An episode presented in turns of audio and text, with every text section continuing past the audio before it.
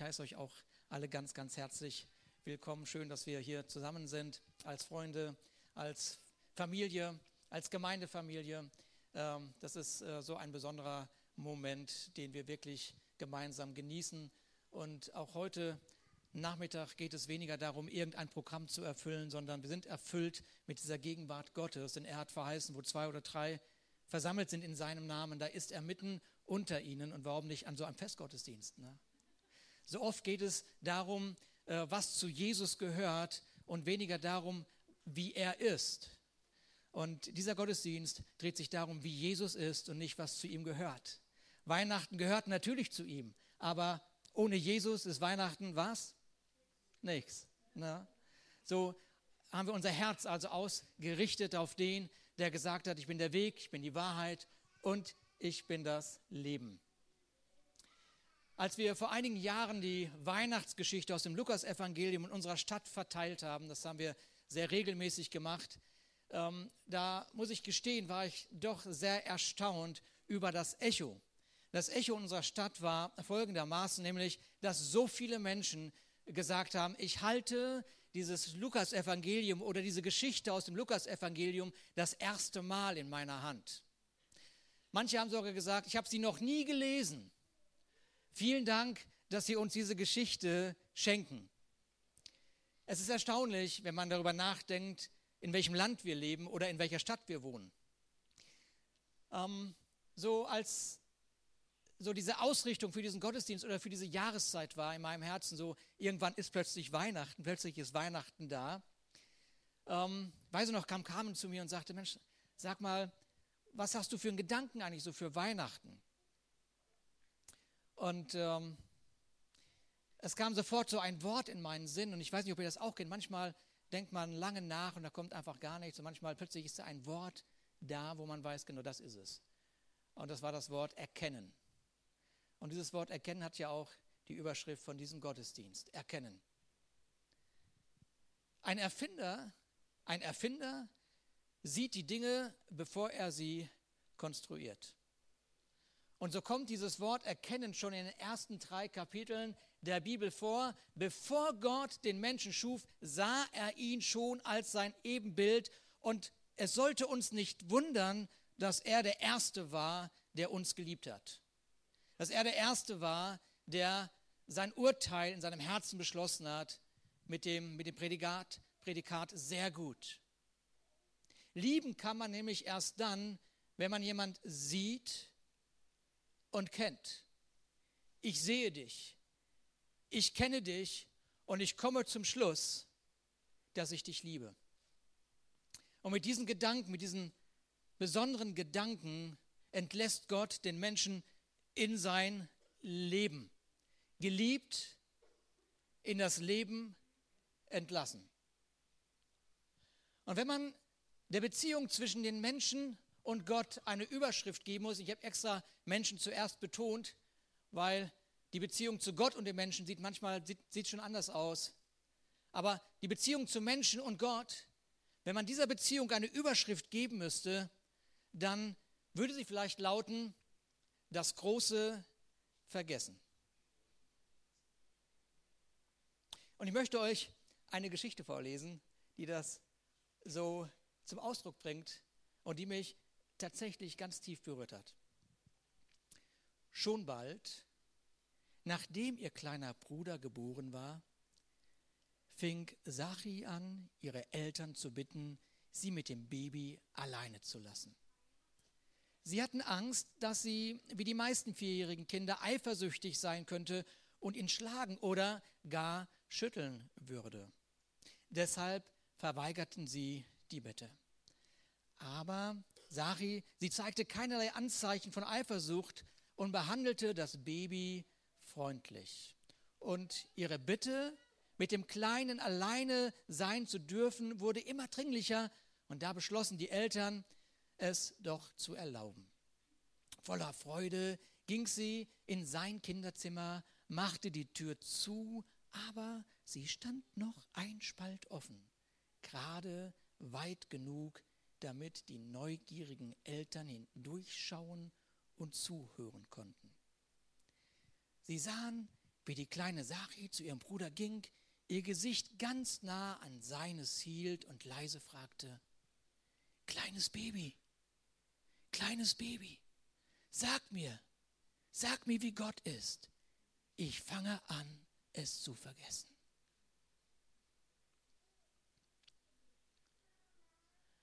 Weil der Mensch vergessen hat, wie sehr er von seinem Schöpfer geliebt wird, ist die Menschheitsgeschichte alles andere als eine Liebesgeschichte.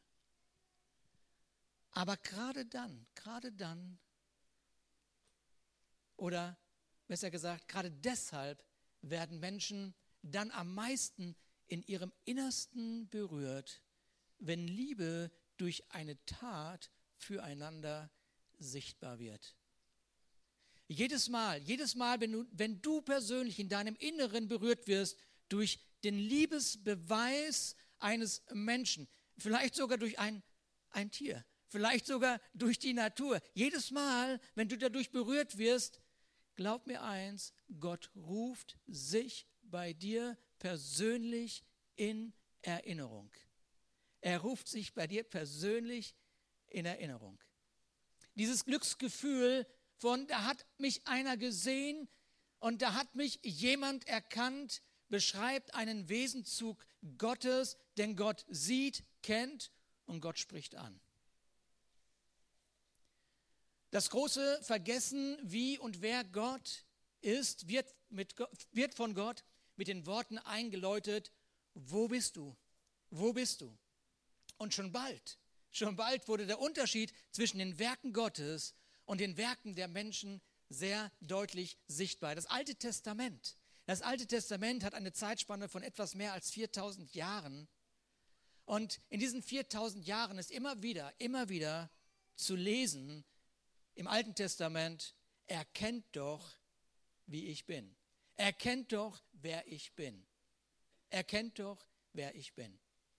Und dann, und dann wird das wird die Zeit des Neuen Testamentes eingeläutet mit den Worten aus dem Galaterbrief. Doch als die Zeit dafür gekommen war, als die Zeit vollendet war, sandte Gott seinen Sohn, er wurde als Mensch von einer Frau geboren und war dem Gesetz unterstellt.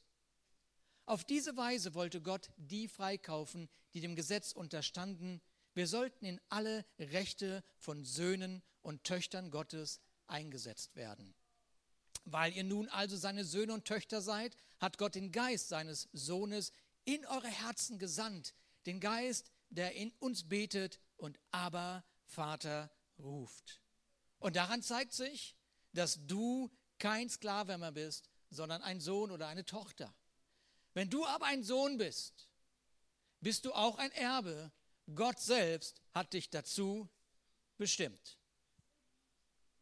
Als die Zeit erfüllt war, heißt es in einem alten Text, als, als die Zeit erfüllt war, wird Gott selber Mensch, um einen weiteren Beweis seiner selbst, seiner Liebe zu demonstrieren. Ein weiterer Beweis seiner Liebe.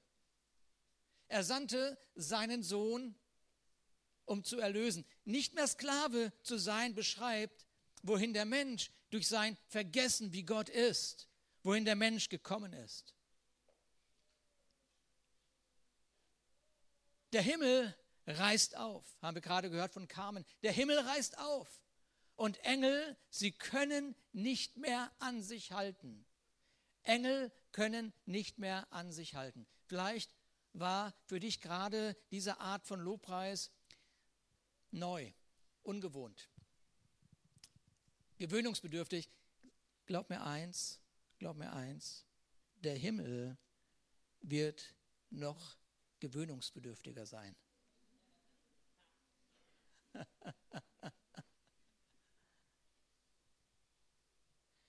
wir haben vor, wir haben am Donnerstag eine liebe Freundin beerdigen müssen.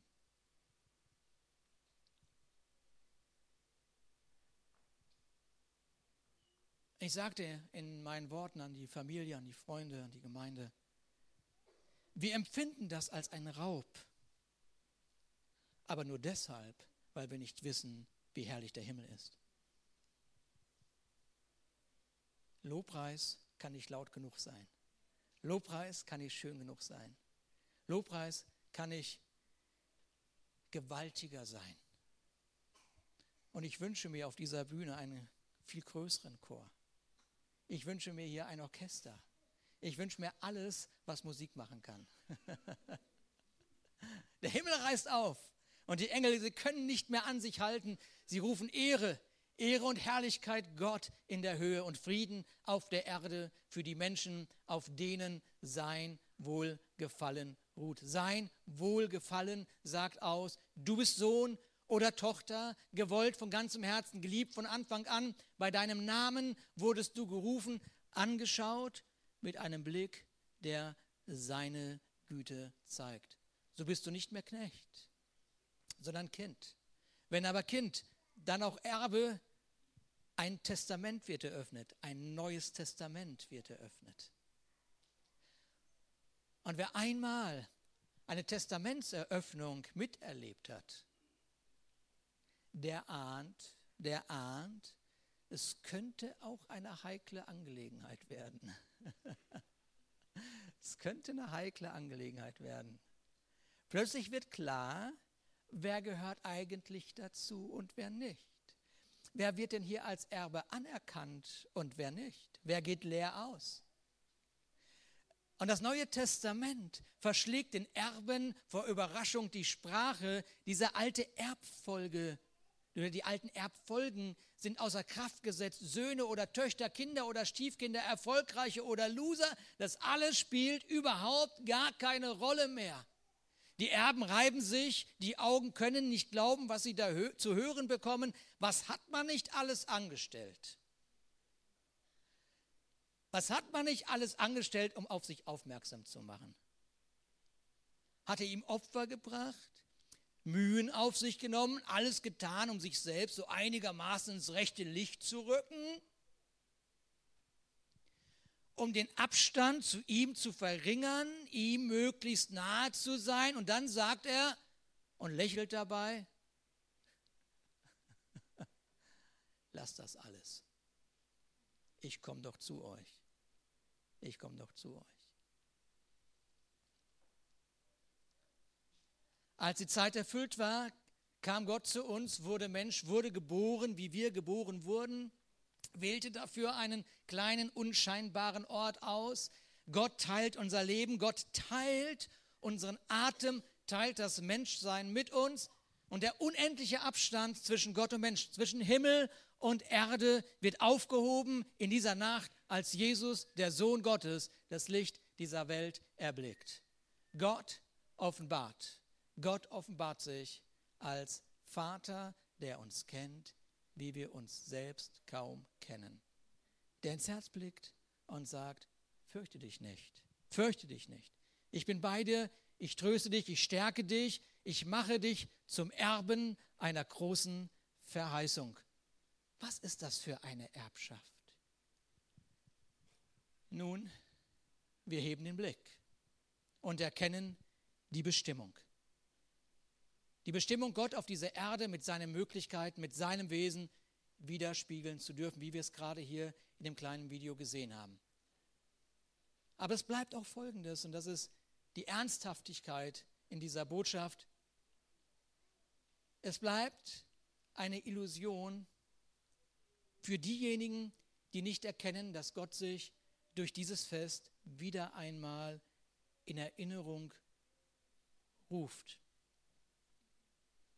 Aber es wird zur erstaunlichen Wahrheit für all diejenigen, die heute innehalten und sich einlassen auf die Aussage, dass Gott sie sieht, erkennt und persönlich anspricht. Die Weisen der damaligen Zeit machten sich auf. Die Hirten der damaligen Zeit machten sich auch auf. Über die jetzt Jahrtausende haben sich Menschen aufgemacht. Sie erkannten den Erlöser, sie erlebten seine Liebe und wurden Botschafter an seiner Stadt.